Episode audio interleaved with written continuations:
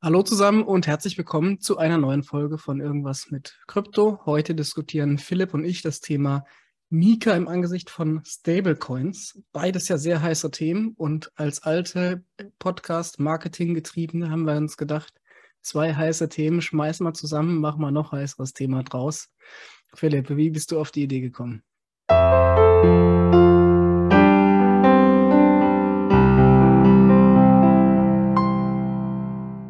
Ja, also mein, äh, das Thema äh, ist jetzt ehrlich gesagt heute nicht so, als ob wir heute äh, das Thema final bearbeiten könnten, weil es viel zu viel im Fluss ist. Das ist eigentlich eher so eine Art offene Diskussion, wo das alles hinführen kann, weil es extremst früh ist, das überhaupt zu beurteilen. Es gibt auch kaum Leute, die das ehrlich gesagt beurteilen könnten. Wir auch nicht Abschli mit abschließender Sicherheit. Deswegen ähm, ist es heute bitte als ähm, ja gut Diskussion zwischen uns beiden äh, zu sehen, ähm, wie wenn der Simon und ich in einer Bar säßen und uns unterhalten würden und auch nicht ehrlich gesagt genauso wissen, äh, worauf es drauf rausläuft. Also es geht los. Wir haben ja riesengroße Stablecoins, primär USDC und USDT, also ist bekannt, Circle und Tether. Und wir haben die Mika. Äh, die Mika-Regulierung äh, fängt an, ab 2024 die Stablecoins relativ hart zu regulieren. Das betrifft zum Beispiel dann KYC-Regeln, dass Wallet-Adressen identifiziert werden müssen. Es betrifft aber auch die Obergrenzen äh, der Marktkapitalisierung. Wenn jetzt quasi das, die, um, die Anzahl der umlaufenden Tokens zu groß wird, ich kenne jetzt die Grenze nicht genau, könnte 500 Millionen sein, könnte aber auch jetzt eine Milliarde sein, ist egal. Wenn die Zahl äh, zu groß wird, äh, dann ähm, im Prinzip äh, wird die Regulierung noch härter äh, und USDC wie USDT würden beide aufgrund ihrer wirklich riesengroßen Größe in die super harte Kategor Kategorie fallen. Das heißt dann nicht mehr EMT, also E-Money Token, sondern SEMT, also Significant E-Money äh, Token, so wurde das in der Mika äh, verankert. Und wenn eben dann zum Beispiel der Emittent, das wäre Circle aus Amerika oder Tether aus Asien, diese Mika-Lizenz nicht bekommt oder nicht rechtzeitig bekommt, dann würde das ja bedeuten, dass äh, die Börsen, die wir hier in Europa ansässig haben, also zum Beispiel Bitstamp, inzwischen natürlich auch Coinbase, Binance äh, ist im Beantragungsprozess und so weiter und so fort, dass diese Börsen dann eben aufgrund ihrer Präsenz hier in Europa oder in europäischen Ländern den Stablecoin nicht mehr im Programm haben dürften. Ja, das heißt, wir müssen jetzt darüber sprechen, äh, was das bedeutet, äh, Simon, und wir müssen auch sprechen, ob das jetzt äh, Unkenrufe sind oder ob es tatsächlich so weit kommt. Bei dem Circle US-Dollar Stablecoin bin ich mir schon, ist es schon ein bisschen wahrscheinlicher, dass der die Mika-Regulierung äh, bekommen könnte, wenn die Firma Circle überhaupt will. Und bei der Firma Tether fragt man sich, ob die Firma überhaupt diese Mika-Lizenzierung haben möchte. Und wenn sie die wollte, ob sie die überhaupt bekommen könnte, weil ja die Deckung nach wie vor in der Diskussion ist. Ja, ja ich würde es mal so ein bisschen ähm, für Einsteiger noch ergänzen. Vielleicht so mal überhaupt grundsätzlich nochmal. Ich will jetzt nicht mal erklären, was ein Stablecoin ist. Ja. Was, ist, was ist denn die Blockchain-Technologie nochmal? Genau. Das, ich fühle mich da so ein bisschen, wie wenn man von Bienchen und Blümchen wieder anfängt. Ähm, nee, aber was ich glaube ich schon nochmal, wo ich nochmal drauf eingehen würde, ist einfach, dass ja de facto Kryptohandel eben in diesen Währungspaaren oft über Stablecoins abgewickelt wird. Ich glaube, das ist wichtig. Also, dass das hier eine Diskussion ist, die nicht nur eine Relevanz für die Stablecoins selbst hat, sondern für dessen, für deren Verwendungszweck, ja, nämlich den Tausch zwischen Stablecoins und nativen Kryptowährungen. Ähm, und das heißt ja auch, dass damit verbunden nicht nur der Stablecoin-Handel äh, beeinflusst wird, sondern eben auch der Handel mit Kryptowährungen. Ja. Und ähm, vielleicht auch nochmal so als generellen Punkt, Stablecoins sind ja in einer echten Währung immer quasi denominiert. Also sprich, es gibt einen Referenzwert, der eine echte Währung ist. Das ist eben zu einem gro absoluten Großteil der US-Dollar, auch als eine Art Weltleitwährung. Und der Stablecoin, der bringt jetzt nochmal einen ganz neuen Schwung eigentlich in diese Leitwährungsdiskussion. Deswegen finde ich das auch spannend, weil ähm, de facto eben finden Euro-Stablecoins ja quasi nicht statt im aktuellen Markt, werden es mit der Regulatorik in den aktuellen Arten, wie Stablecoins begeben werden, auch in Zukunft nicht äh, sein. Ja. Und das heißt, ein Großteil des Handels werden in synthetischen, wenn man das so sagen kann, Dollar abgewickelt im aktuellen Geschäft. Und eigentlich wäre es ja auch von Interesse vielleicht, dass äh, europäische Kryptohandel auch in einer, im synthetischen Euro abgewickelt wird und nicht in einem synthetischen Dollar. Das finde ich schon mal recht spannend. Aber die dezentrale Struktur der Blockchain ermöglicht es natürlich schon, dass wir quasi nicht zwangsweise hier als deutsche Transaktionen nur in Deutschland durchführen müssen. Ja, sondern die Frage ist ja, wo führen wir Transaktionen durch? Also mit welcher Counterparty wollen wir handeln? De facto ist es so, heute sind es Börsen, die zum Großteil nicht in Europa gegründet wurden, die aber hier sozusagen auch Kunden anwerben. Das heißt, ein deutscher Kunde geht im Zweifel zu, ich sage jetzt mal, einer US-amerikanischen, asiatischen Börse und wickelt einen Kryptohandel in synthetischen US-Dollar ab. Das ist mal der Standard, würde ich sagen. Ja, also so mit Referenz auf beispielsweise jetzt mal Coinbase und Binance. Äh, wie läuft es im normalen Bankgeschäft ab, wenn ich ein Wertpapier kaufe? Da geht ein Kunde zu einer deutschen Bank mit Lizenz und kauft für einen Euro dort, einen echten Euro, ein Wertpapier, das bei ihm im Depot liegt. Und wenn das eine ähm, Aktie ist, die aus den USA kommt oder aus Asien, was ja auch nichts Unübliches ist, gibt es eben Korrespondenzbankensysteme, über die das abgewickelt wird. Äh, worum geht es mir? Ähm, die Frage ist ja, wen greift die Mika-Regulierung? Die Mika-Regulierung greift für solche, die eben Kryptoassets in Europa handeln wollen oder damit irgendwie interagieren möchten. Und jetzt ist die Frage, wie möchten sich die Unternehmen da positionieren? Und die Mika wurde ja auch das. Äh, welche Unternehmen? Weißt du, es gibt ja die anwendenden Unternehmen, dann gibt es Unternehmen wie ich, ihr seid quasi, äh, sorry, wie ihr, ihr seid quasi Krypto-Unternehmen äh, zweiten Ranges und dann gibt es die Kryptounternehmen ersten Ranges, das sind die ja. Exchanges und die Emittenten von den Stablecoins. Ich, ich rede jetzt schon in deiner Nomenklatur von den ersten Ranges, sage ich okay. mal. Ja. Und ich meine, die, die Mika wurde ja auch gemacht, um Anleger zu schützen beispielsweise und Endkunden, also normale Menschen, sage ich jetzt mal ganz platt. Ja.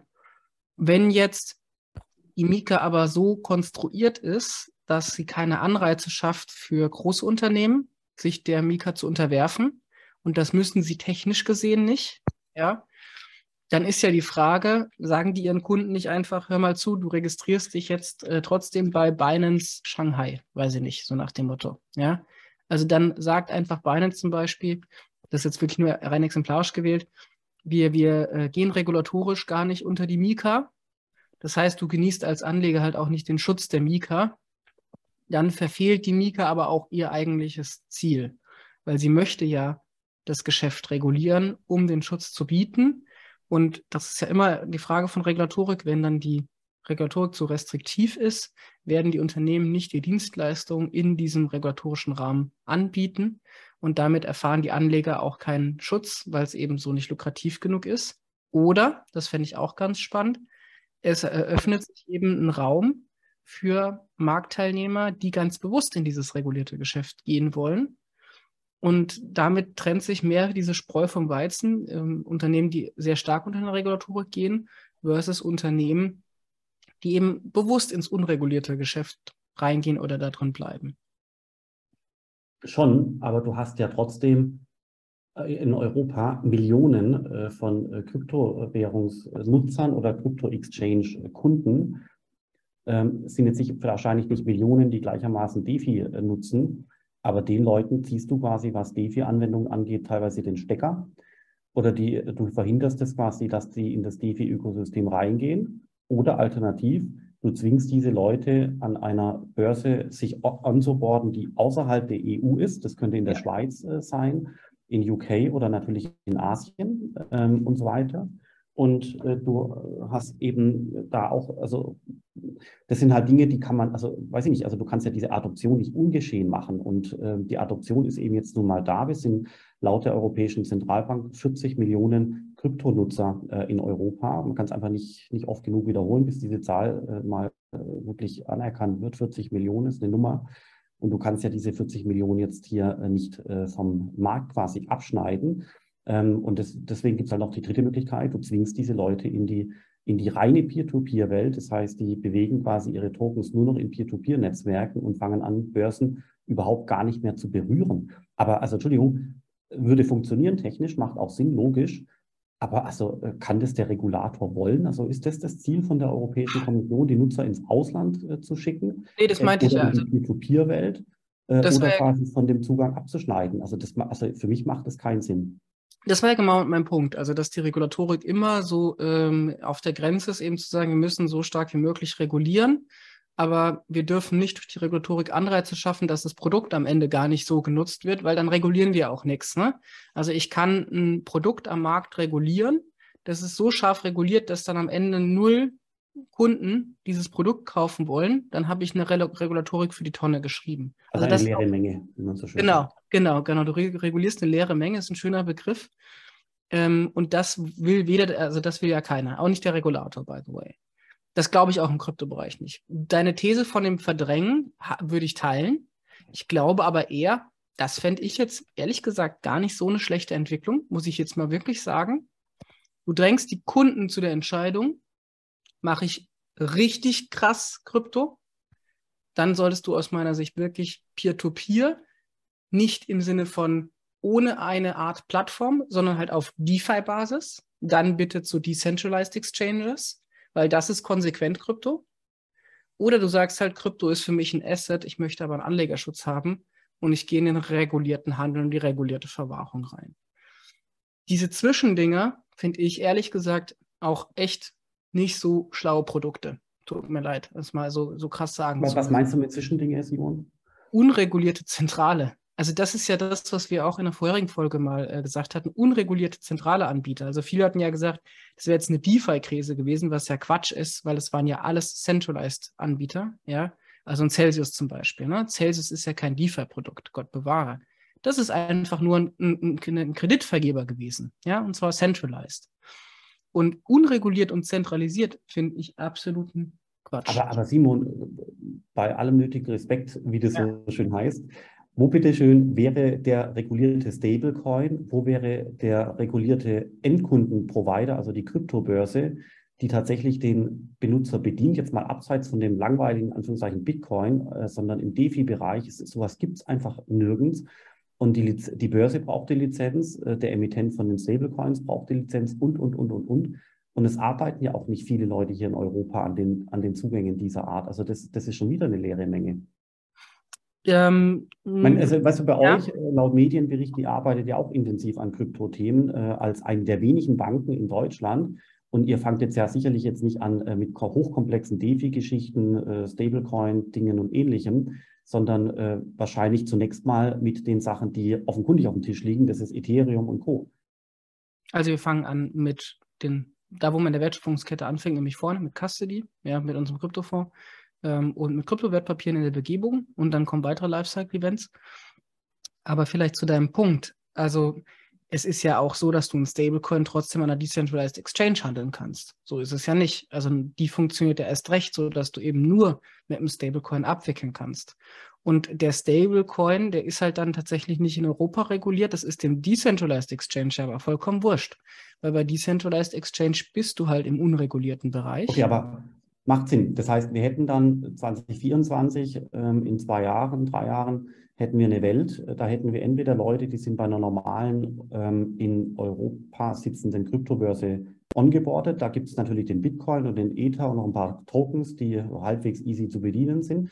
Den Tether und den Circle gibt es dort nicht. Dementsprechend kann ich dort weder diese Börse nutzen als Eingangstor in DeFi oder eben raus.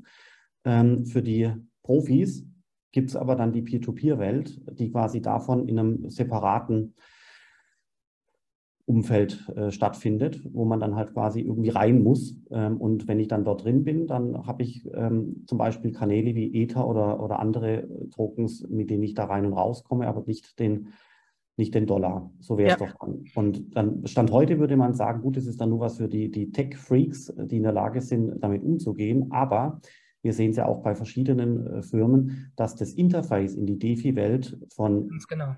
Quartal zu Quartal besser und unkomplizierter wird. Also Unstoppable Finance aus Berlin verspricht da ja uns einiges. Ähm, dann gibt es andere auch noch. Das sind dann keine Custodial Wallets mehr, sondern ganz charmant gemachte ähm, Non-Custodial Wallets, also quasi äh, Apps ohne Verwahrfunktion, sondern mit Private Key Zugang, aber halt auf eine Weise gemacht, dass es nicht mehr so techy ist. Siehst Ganz genau. Ganz okay. genau. Und da muss man halt einfach nur die Anleger entsprechend darüber aufklären. Das wäre was, was ich auch weiterhin von der Regulatorik erwarten würde. Also, dass ein Anleger jetzt nicht unwissend sich äh, so eine DeFi-App runterlädt und sich nicht bewusst ist, dass er da sein komplettes Geld verlieren kann, wenn er nicht aufpasst. Ja, also die App, die schön aussieht, darf, da darf der Kunde nicht gleich denken, okay, deswegen habe ich jetzt reguliertes Geschäft und wenn irgendwas kaputt geht, habe ich einen Einlagensicherungsfonds oder irgend sowas. Ja, das muss halt klar sein, dass der eine App auf eigenes Risiko nutzt und wenn in der App halt was schief geht, hat er halt Pech gehabt. Das muss also dem Kunden wirklich klar gemacht werden.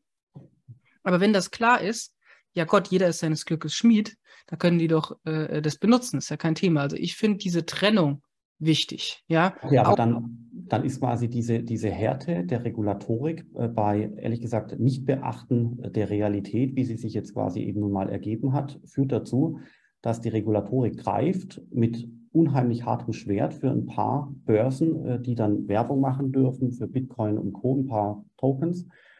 Und sie führt aber auch dazu, dass sie die Leute in die Peer-to-Peer-Welt verdrängt, äh, ehrlich gesagt. Und das sind eben dann nicht nur die Techies wie heute oder gestern, sondern aufgrund der besser werdenden ähm, Interfaces, Apps und Lösungen eben dann äh, zunehmend auch mehr Menschen, die quasi aus dem regulierten Feld verdrängt werden. Also das finde ich schon interessant und auch ein bisschen, äh, fühle mich da ehrlich gesagt nicht so wohl dabei, weil Stand heute ist es doch so, jeder Mensch da draußen, in Deutschland zumindest äh, oder in Europa, ist ja an eine Bank angebunden mit dem IBAN-Konto und eine Firma ja auch. Also die, die, die Handkasse einer Firma, die gibt es ja so quasi überhaupt gar nicht mehr. Und auch im privaten Umfeld, klar, ein bisschen Geld im Geldbeutel ist natürlich schon noch, aber ansonsten ist ja alles elektronisch. Kreditkarte, IBAN, alles für mich als Privatmensch wie auch bei einer Firma. Und jetzt öffne ich doch eigentlich aus regulatorischer Sicht die Büchse der Pandora und äh, schaffe diese Zwangsbindung zwischen Person und Kontozugang teilweise ab und ermögliche den Leuten ähm, den Einstieg in die Peer-to-Peer-Welt, sowohl einer Firma äh, unwahrscheinlich äh, wie auch einem Individuum wahrscheinlich. Ähm, und dann im Prinzip darf diese Person Finanzgeschäfte machen, ist eine freiheitliche Welt. Und man kann auch beobachten, was diese Person da tut, einverstanden. Aber ansonsten findet es eben außerhalb der traditionellen Legacy-Welt mit ihren IBAN-Konten statt. Also das, ich habe jetzt bewusst, ja. ein bisschen überzeichnet, ja. Nee, aber das, also ist ja richtig, aber das kannst du ja heute auch nicht verhindern. Also die Regulatorik kann ja nur regulieren, was in ihren Bereich fällt. Und wirklich äh, etwas, wo sie keinen Griff dran bekommt, ja, da kann sie auch nicht regulieren. Also deswegen kann Deutsch, also ein deutscher Regulator kann ja auch nichts für Frankreich regulieren und ein französischer nicht in Deutschland. Die regulieren sich halt in ihrem Markt. Und äh, es gibt halt aktuell schwer, nur schwierigen regulatorischen Griff dran an Liefer. Ich sage nicht, das wäre unmöglich, ja, aber das ist halt aktuell so. Und ich finde den Begriff des Drängens deswegen schon richtig. Ne? Also die Leute müssen sich, werden zu einer Entscheidung gedrängt und erstmal nicht die Leute, sondern erstmal die Firmen. Das heißt, die Kryptobörsen müssen sich halt entscheiden, müssen wir ordentlich uns aufbiefen, sage ich mal, können wir gewisse Produkte nicht mehr anbieten, machen aber dafür reguliertes Geschäft. Oder wollen wir bei den Produkten bleiben? Dann sind wir aber im unregulierten Bereich, da müssen wir uns dem anderen Hessel auch nicht geben. Dann gibt es aber auch für die Kunden entsprechende Risiken, die wir klar machen müssen und eben keinen Schutz. Und ich glaube, dass diese Entscheidung schon gut ist, weil ich glaube, dieser Graubereich ist das eigentlich Schwierige. Ja, also jetzt mal eben am Beispiel Celsius. So der Celsius war nicht reguliert, hätte es vielleicht sein müssen, darüber kann man streiten. Die Kunden dachten aber, es ist im Prinzip wie ein Tagesgeldkonto, so nach dem Motto, auf das ich 19 Prozent Zinsen bekomme. So, und das ist ja das eigentlich Schwierige. Wenn die gewusst hätten, glaube ich, von vornherein, dass es irgendeine Firma, die einfach nur irgendein Versprechen abgibt, 19 Prozent zu zahlen und dafür könnte man alle Assets, die man da bunkert, verlieren glaube, dann hätten die Anleger halt teilweise anders entschieden. Die Klarheit war einfach nicht vorhanden. Und das ist ja schon auch eine Leistung von Regulatorik, dass sie halt Klarheit schafft. Deswegen muss sie auch eine gewisse Schärfe haben. Sie kann nicht alles vermischen, ja. Ähm, und das ist aus meiner Sicht schon gegeben. Und deswegen die Entscheidung zu fördern, entweder ins regulierte Geschäft zu gehen, mit allen Pflichten, die damit einhergehen, und damit auch weniger Rentabilität, das ist vollkommen klar, ja. Oder den unregulierten Weg zu gehen, wo halt aber auch für den Anleger klar sein muss, ich kann mein Geld verlieren und dementsprechend muss ich auch rentabler handeln. Deswegen habe ich aber auf Privatkundenseite ein höheres Risiko. Ich glaube, das ist am Ende eigentlich, eigentlich nur konsequent. Genau, also von der Logik her schon, Simon, aber wir müssen uns hier schon äh, über eins im Klaren werden, dass es höchst absurd ist, dass ich an einer regulierten Börse plötzlich den Dollar nicht mehr bekommen kann. Also den bekommst du ohnehin nicht. Den bekommst du ohnehin nicht. Das ist doch genau eigentlich das Thema. Wieso? Du bekommst, du bekommst keinen Dollar. Du bekommst ja. irgendein Produkt, das den Namen Dollar in seinem Namen trägt. Dollar, Dollar erstmal ja. nichts zu tun hat. Und wo mhm. dir nur irgendjemand garantiert, dass das irgendwas mit dem Dollar zu tun hat. Ein Dollar siehst du nie. Und das ist ja genau der Punkt.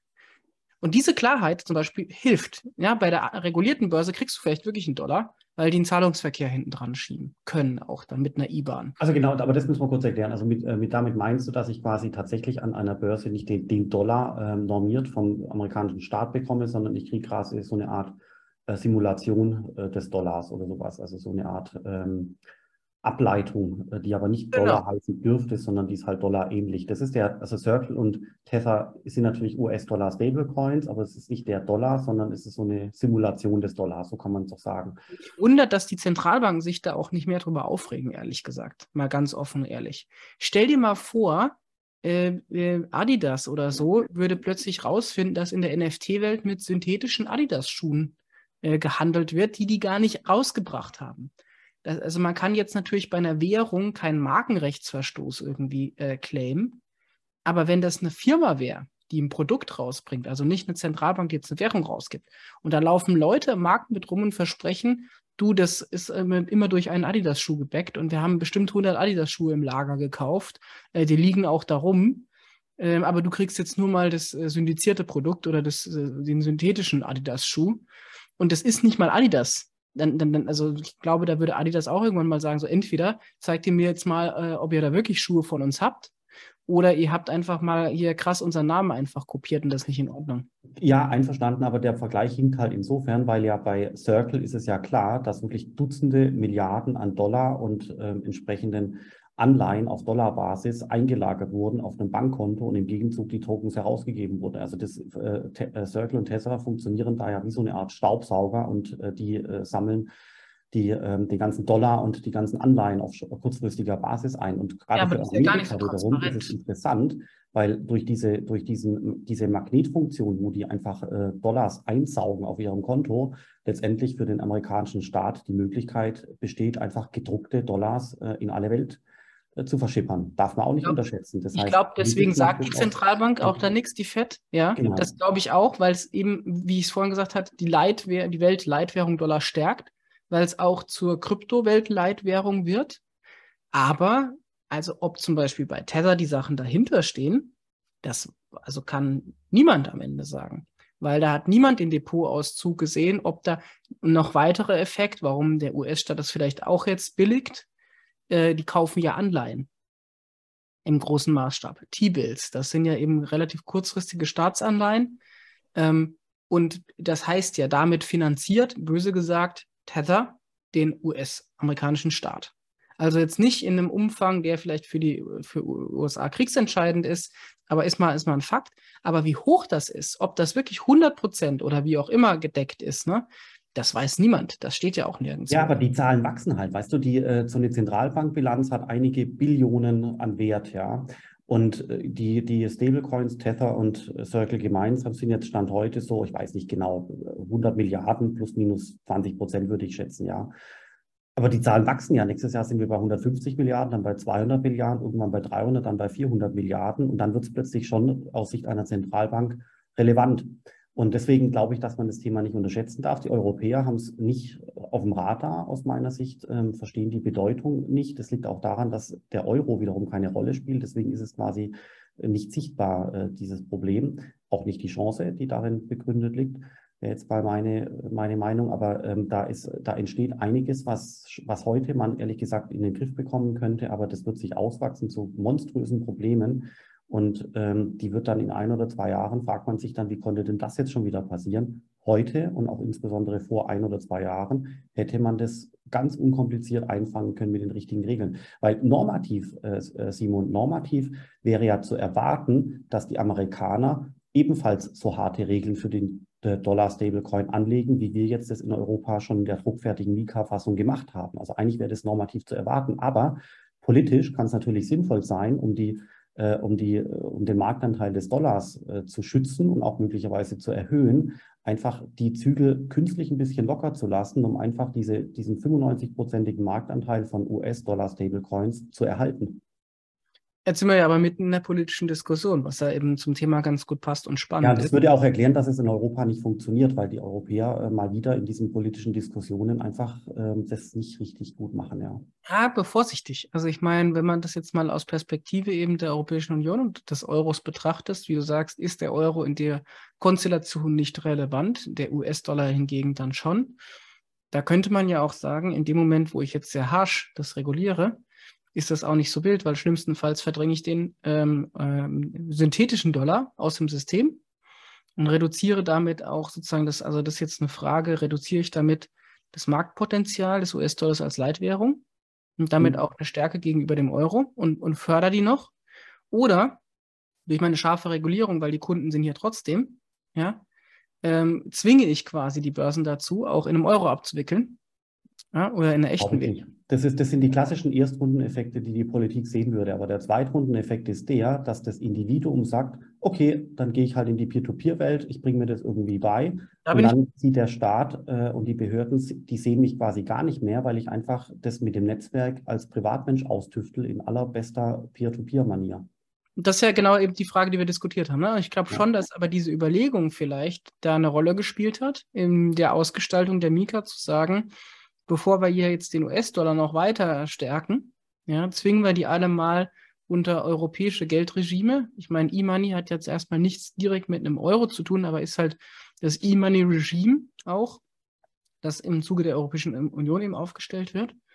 Ähm, und insofern ähm, ist es, könnte es schon sein, dass die Politik an der Stelle sich gedacht hat, na komm, die zwinge ich jetzt mal rein, so wie du es gesagt hast, Secondary Order Effekt, ja, äh, First Order Effekt. Und dann gibt es aber den Secondary Order Effekt, dass die Leute halt alle abwandern und die Mika damit quasi ins Leere hineinreguliert. Das glaube ich wiederum jetzt allerdings auch nicht. Ja, ich glaube eher, dass die Mika, das ist jetzt mal eine gewagte These, für diese Entscheidung äh, reguliertes Geschäft unter der Mika versus unreguliertes Geschäft in Richtung DeFi, glaube ich, dass es viele existierende Kryptoinstitutionen und eher, sage ich mal, aus dem Tech-Bereich kommende Firmen eher in den unregulierten DeFi-Bereich drängen wird und es aber gleichzeitig ja nicht nur bestehende Firmen irgendwo hindrängt, sondern das Geschäft ja auch für existierende Firmen aus dem klassischen Geschäft öffnen wird. Also sprich, die Mika ist ja auch zugänglich eben für klassische Finanzinstitute. Und vielleicht ist das auch ein Punkt, wo dann klassische äh, Finanzinstitute stärker in den Kryptobereich reingehen, mit der Mika sozusagen als Türöffner und dann sozusagen die, die, die ähm, Trennung eher entlang einer Linie stattfindet, klassischer regulierter Anbieter, der Krypto verfügbar macht, versus unregulierter Newcomer, der in den DeFi-Bereich reingeht.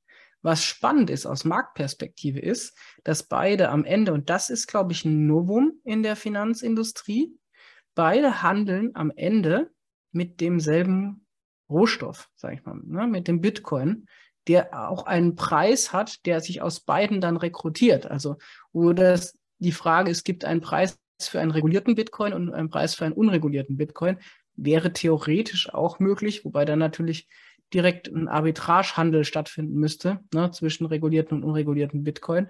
Das finde ich auch nochmal einen ganz, ganz spannenden Aspekt, dass quasi der, also wenn es einen DeFi-Crypto-Crash geben würde, würde der ja im Preis den regulierten Kryptomarkt genauso mittreffen. Ja, guter Punkt. Ich glaube, das ist ein schönes Ergebnis. Ähm, sehe ich genauso. Es wird die regulierte Welt geben und es wird die, die Peer-to-Peer-Welt äh, geben. Die ist jetzt deswegen nicht notwendigerweise unreguliert, aber die ist einfach äh, aus Regulierungssicht nicht relevant und da werden sich eben auch Leute aufhalten. Wahrscheinlich in, der, in dem einen Domäne so die, die Anfänger und auch die Unternehmen und in der anderen Domäne so die Tech-Profis. Gut, ich glaube, das war eine spannende Diskussion. Habe ich jetzt ehrlich gesagt selber viel gelernt, Simon.